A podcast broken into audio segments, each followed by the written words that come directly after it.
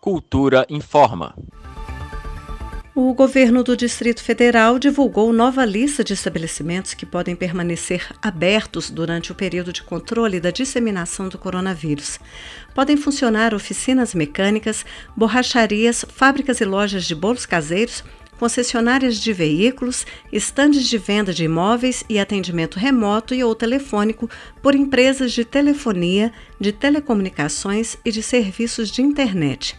O decreto, publicado no dia 19 de março, com validade até o dia 5 de abril, já autorizava o funcionamento de clínicas médicas, laboratórios, farmácias, supermercados, lojas de materiais de construção e produtos para casa, atacadistas e varejistas, mini mercados, mercearias, padarias, açougues, peixarias, postos de combustíveis e operações de delivery. Para que esses estabelecimentos funcionem, no entanto, é preciso que adotem medidas de controle de acesso e limitação do público, para evitar a aglomeração das pessoas, que devem ser mantidas a uma distância de dois metros umas das outras.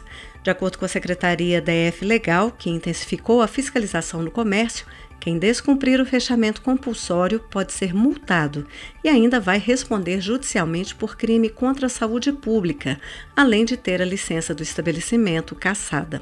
Segundo o órgão, a multa varia de R$ 3.500 a 12 mil reais.